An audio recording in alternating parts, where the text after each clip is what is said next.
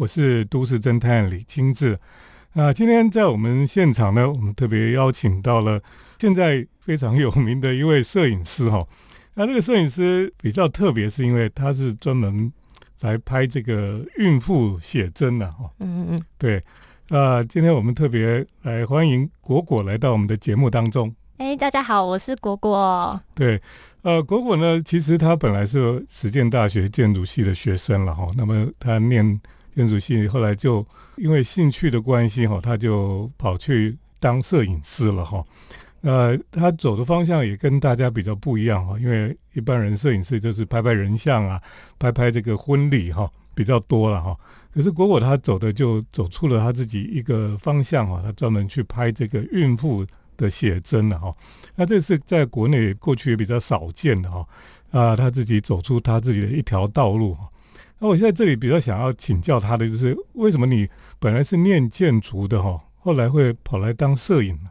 其实我一开始是从当 model 开始的。兼职，然后那时候是被很多摄影师拿着相机拍照嘛，久了以后也开始对摄影有产生兴趣，就先开始学习呀，拍拍同学，拍拍学校活动，拍老师，然后甚至那时候建筑系就是拍作业、拍模型。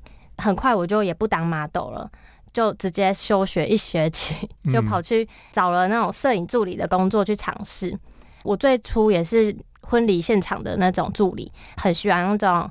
节奏很快的步调的工作模式，然后很欢乐啊，然后很开心、很热闹的那种氛围，我都很喜欢。休学半年以后，就有回到建筑系继续读书。其实那个时候还是有想要未来，还是有想要当室内设计师啊，或是建筑师的工作。我甚至暑假的时候还有去实习，去那种室内设计的公司实习了两个月。嗯，可是边学习摄影，然后又一边念建筑的过程当中。渐渐的觉得自己还是很喜欢拍照。后来大三的那个时候，我就开始有接触到孕妇写真、全家福那种棚拍的拍摄，嗯，这类型的服务，然后自己就觉得非常有兴趣嘛。拍写真就需要跟人去沟通、去引导、指导，甚至是设计画面啊，然后就比较多的创作空间，这是我更喜欢的摄影的风格。嗯，后来有一些接到案子的机会，就觉得。可能那就是我想要之后变成摄影师的关键。然后最后一个其实转泪点就是我设计课被当掉了，打击太大。然后刚好那时候有拍摄的工作机会也蛮多的，就让我重新彻底的思考，说我内心真正以后，嗯，可能甚至十年后想要做的工作。想清楚了以后，我就直接去办理退学了。就是想说，也嗯，可能我之后就想要直接放手一搏，走摄影这条路。对，其实我觉得你这样是你是很对，就是说，其实我们有时候看到有一些学生哈，他其实也不见得是很适合走这个方向哈。嗯。可是他就是因为他就这样子混着混着混着，后来也毕业了，那也不知道到底应该将来是是不是应该做这个事情哈。嗯。有时候我们在过程里面有一些呃阻碍或者有一些打击哈，反而让我们可以好好的想一想啊，说到底我我这一生。应该做什么事情才是真正符合我自己的志向这样子哈？嗯，所以其实像我们大学哈，你念了一个科系哈，可是，在那个过程里面，一面学习一面摸索哈，可能就慢慢更清楚知道说将来可能要做什么事情了哈。现在这个时间就是很多人这个高三的学生刚考上大学啊，那么在面对将来是不是就是要走这个方向哈？其实也不一定就确定下来哈，就是可能将来。还是有机会哈，在大学的学习里面呢，你找到自己不同的，或是你更喜欢哈，或是跟你志趣更相近的一个方向来走嘛，对不对？对啊。嗯，所以哎，其实你你的这个学习过程哈，我觉得也是很值得给这些年轻人哈有一些不同的思考了哈。等一下，我们再继续请果果来跟我们分享他怎么样从当一个建筑系的学生哈，后来变成一个摄影师。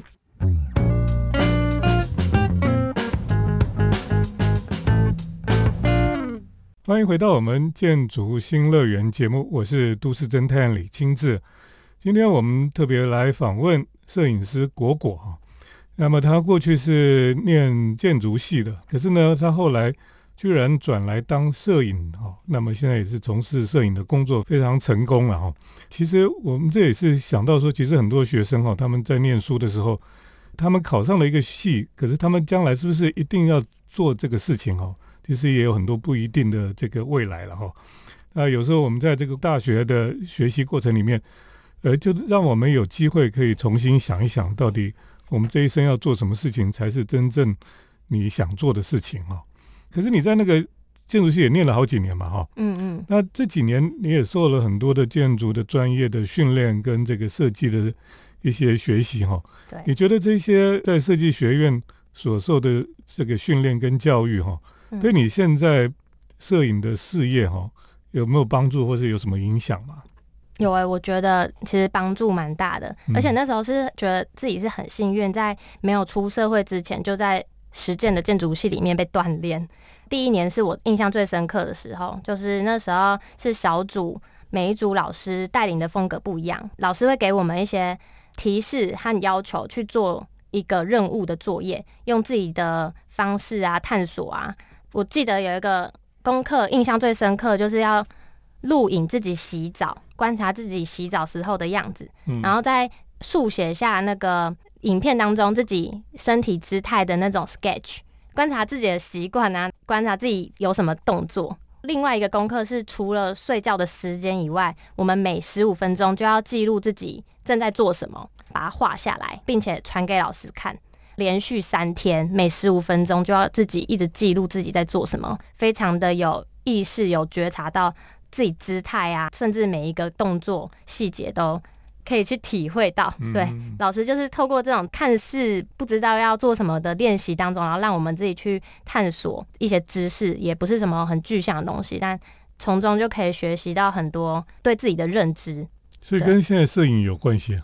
有哎，因为你要很知道自己我是什么人，然后我自己的内心状态，还有很了解自己，才会走比较对的方向。嗯哼，对。嗯，我觉得那时候老师就是一直在教我们，就是要跟自己内心对话的那种功课。对，那些训练里面关于像美学方面啊，这些跟你现在有关系吗？哎，也有啊。我们系所啊，除了学建筑的专业课，还有一些艺术相关的其他课，也有摄影课、六感课、电影艺术课、逻辑想象课，然后设计概论啊，然后还有听演讲的课。对，然后系上。其实都是用创意啊、感受啊、美美感有关的课来教我们，所以对你现在的这个摄影工作都有帮助。对啊，那时候我们摄影课其实也很特别啊，就是他虽然没有教我们摄影技术，但是有教摄影的历史啊、色彩学啊，还有作品欣赏那类的。那时候也有教我们去用底片机，还有针孔相机的暗访的课程，还蛮特别。就是老师教我们自己用相纸。泡药水，放进自己自制的那个底片机的暗盒里面，然后去成像，对，显影，对，很很厉害，就是觉得很神奇。对，哎，其实你当时受的训练哈，现在已经很少人做这个了，大概已经很少人在教这个冲洗照片啊什么这些事情，现在没看到了。对，所以哎，真的，因为我们在建筑系哈，一般建筑系也是会教这个摄影哈。那过去的传统的大概就是教的比较多是建筑摄影哈，就是专门拍建筑物要怎么拍了哈。嗯。可是当然，现摄影你也不可能只是专拍建筑物，你要拍有人的啦，或是什么样的美不同的美感的。嗯。而且呢，像传统的建筑系的照相哈，那个建筑物里面就不能有人哈。可是像我们现在，我们都觉得建筑物里面其实应该要有拍到人，因为。有人在那个空间的活动，哈，嗯，你才比较知道那个空间的意义，还有它的作用是什么。对，所以我们在建筑系学，当然除了摄影之外，还学了很多东西了，哈。嗯，所以其实好像建筑系的教育都很多元吧，所以应该对这个将来你要做摄影做很多的事情，其实都有帮助才对。对啊，我们那时候就是觉得系上都培养我们好奇心，培养我们观察力、创意。对细节的敏感度那些都有在训练，然后最重要是有训练我们态度吧，就对所有的事情我们都可以全力以赴的那种态度，而且是有困难就要自己想办法解决，没有借口。嗯老师就是会说哦，没有借口，就是东西就要生出来这样。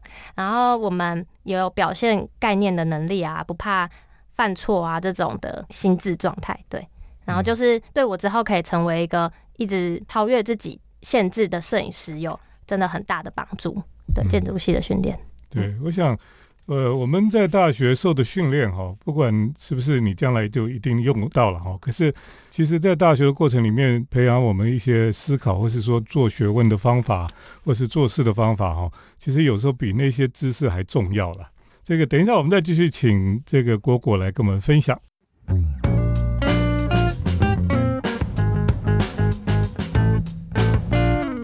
欢迎回到我们建筑新乐园节目，我是都市侦探李清志。今天呢，我们特别访问摄影师果果来到我们的节目当中哈。果果过去是建筑系学建筑的了哈，可是后来呢，他居然去当专业的摄影师哈。那，这的确是很不一样。可是呢，基本上他在大学所学的设计啦相关的这些原理哈，那其实对他的做摄影工作也是有很多的帮助哈。那我们其实常常知道说，一般摄影师就是替人家拍婚纱啦这些东西哈。那现在有一些专业摄影师就帮人家拍形象照啊等等的。可是你的这个拍的摄影好像跟一般人不太一样哈。你是专门拍什么？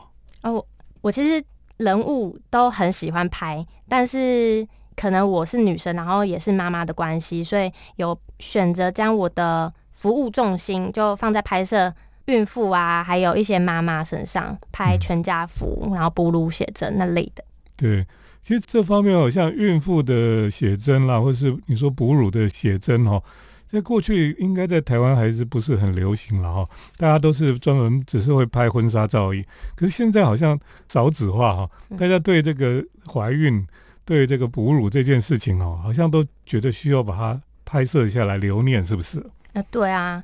像是你出去玩啊，都会想要拍照留作纪念的。然后这两段，我觉得是一个女人她在当妈妈的刻骨铭心的一个旅程，就是也觉得他们是必须要拍一下的，才能留作纪念。所以是你是因为自己怀孕当妈妈之后，你才突然觉得这个方面很重要的。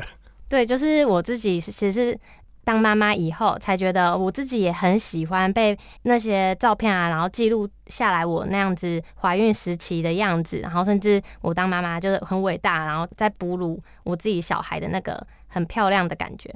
对，所以你自己怀孕的时候，你是有自己拍照啊？没有诶，那时候就是让我的摄影助理帮我拍。拍完以后就看着这些照片啊，感到非常的感动，然后非常开心，觉得其他妈咪可能也会想要跟我一样，想要拥有这样美美的记录的影像来以后回忆。对，这倒是非常特别，因为我们可能很难想象，因为当一个妈妈好，她怀孕十个月了，其实很辛苦哈。那么那个过程到最后把小孩生出来，那个应该是蛮感动的，因为我老婆她生小孩的时候。他说他小孩生出来的时候，他感动的都哭了。真的。对，所以如果能够把这个怀孕的过程哈，或是哺乳的过程，那个把它拍下来，应该是还蛮令人觉得很温暖的事情了哈。因为果果又是女摄影师哈，那一般的孕妇啊、妈妈哈，就觉得会比较安心了哈，让你来拍摄。所以你是什么时候开始来拍这样的照片？拍孕妇写真一直有在拍啦。可是现在最喜欢拍的哺乳写真，还有裸写真、母婴裸写真的那一种类型，是我生我大女儿的时候才开始的。那时候是觉得就很喜欢那种无需过度包装啊，比较纯粹、比较真诚的那种画面，去记录母亲跟婴儿之间的肌肤之亲的一个表现的形式，然后觉得自己也是。身为现代啊，就是一个女性啊，比较时尚妈咪有自信的展现。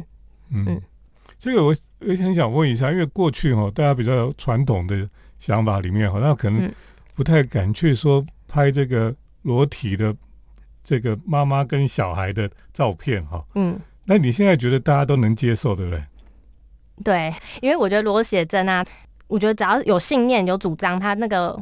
风格也不会偏掉，因为跟宝宝的肌肤之亲啊，就是非常的纯粹的，嗯，然后非常亲密的那种感觉，然后用裸这个方式去表现，我觉得是很对的，然后也不会让整个偏向就是大家可能看裸的眼光，不是那样子的眼光去看待。对对，好，我们等一下就继续请果果来分享。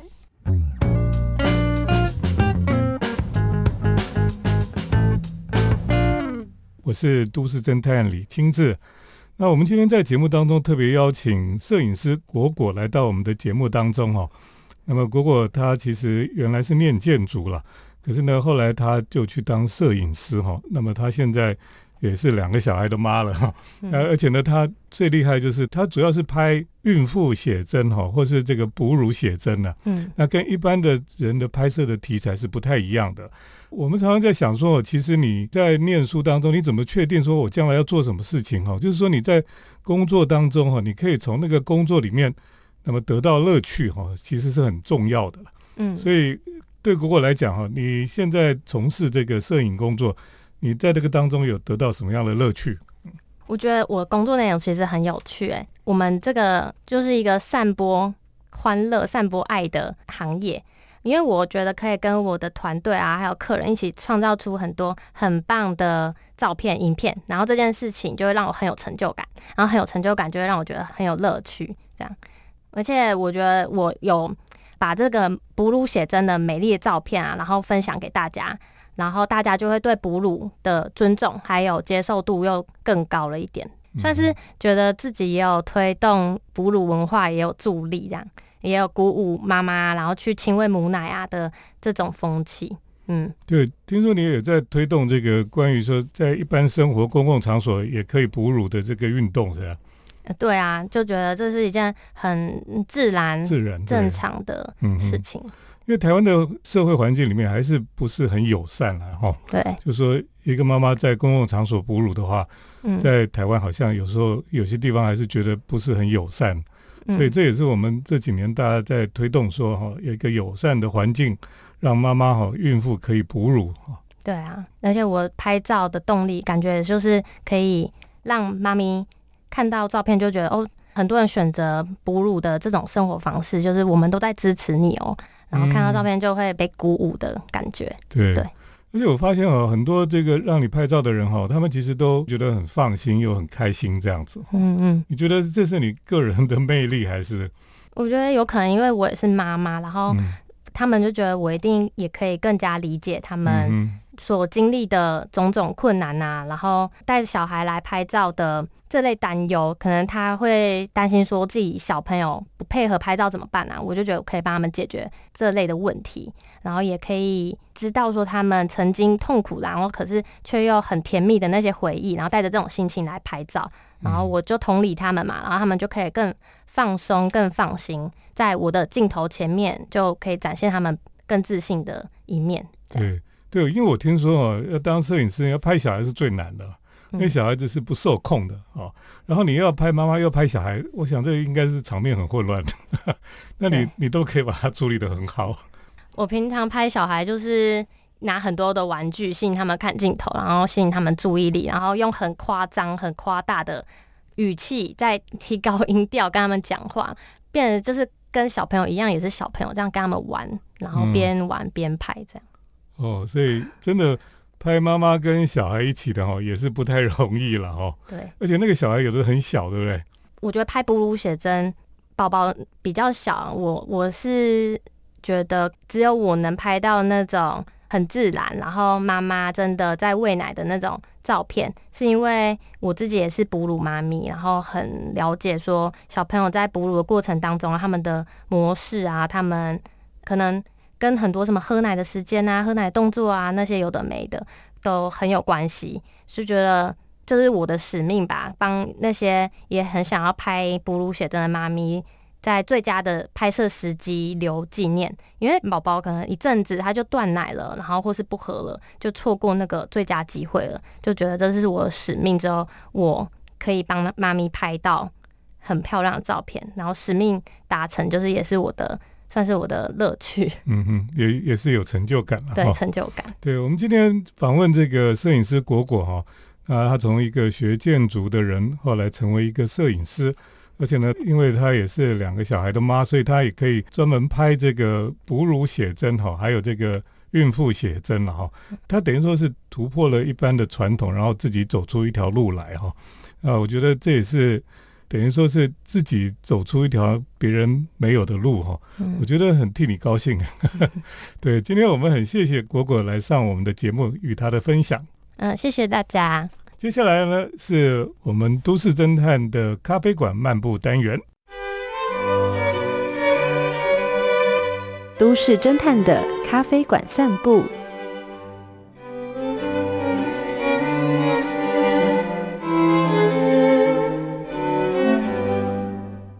欢迎来到我们都市侦探的咖啡馆漫步单元。那么今天呢，跟大家来介绍一个咖啡馆哈。因为我最近在看一个日剧，叫做《葛雷斯的履历》。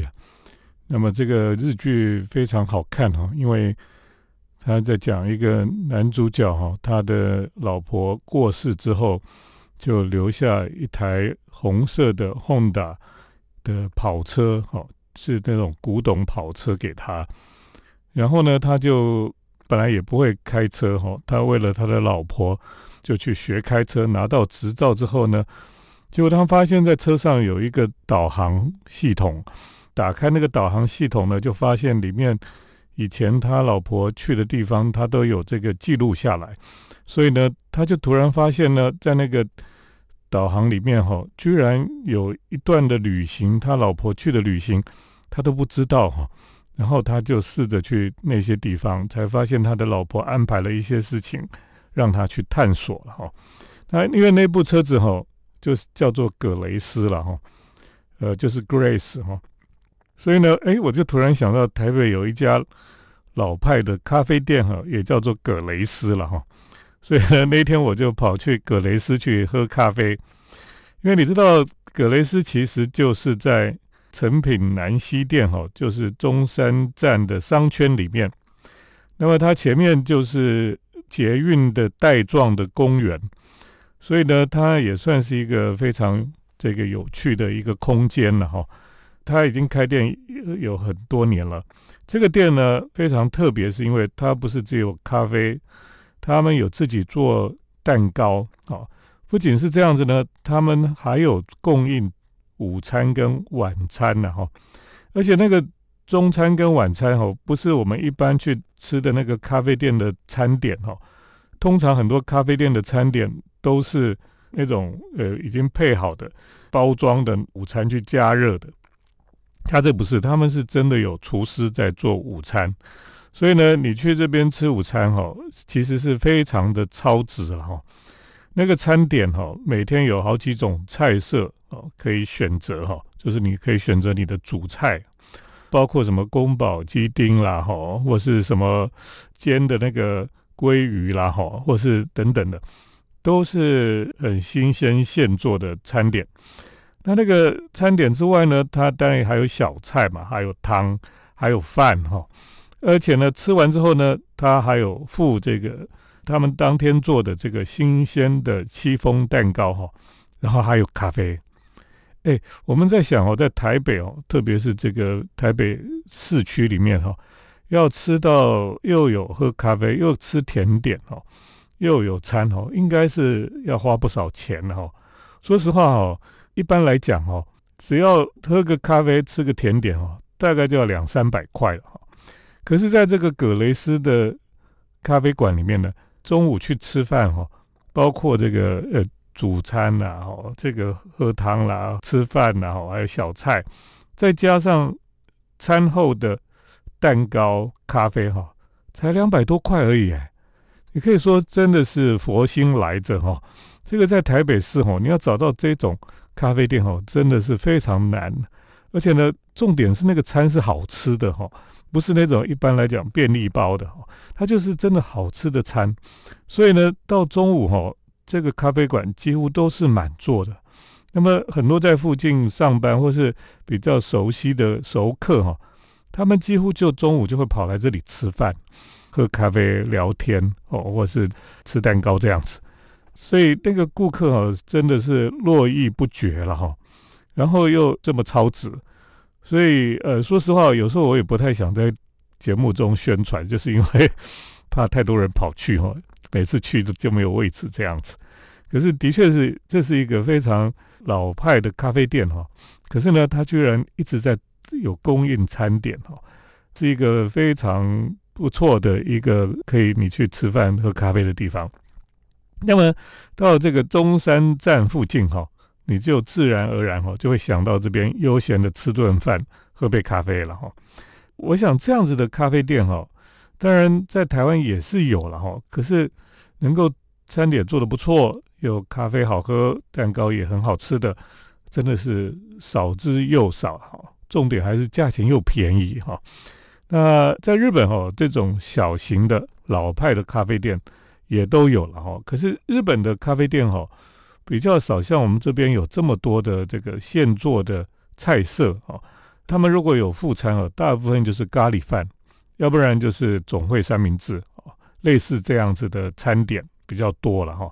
那但是咖喱饭是最多的，那有些人很喜欢吃咖喱饭，他就去咖啡店吃咖喱饭，然后配咖啡这样子，这个是日本人比较习惯哈。可是，在台湾，因为我们喜欢吃中餐哈，我们喜欢吃这个比较有饱足感的，有饭有汤这样子哦。在中山站哈，这个南西商圈这边的葛雷斯咖啡哈，的确是最好的选择吧。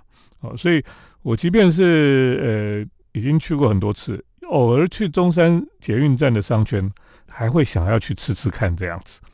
好，今天就 在节目当中跟大家介绍。那么，位于中山站的商圈哈，这个南西商圈这边的葛雷斯咖啡馆哈，这个是一个老派的咖啡店，就介绍到这里。谢谢听众朋友的收听，我们下礼拜再见。城市的幸福角落，来杯手冲单品，享受迷人的香醇世界。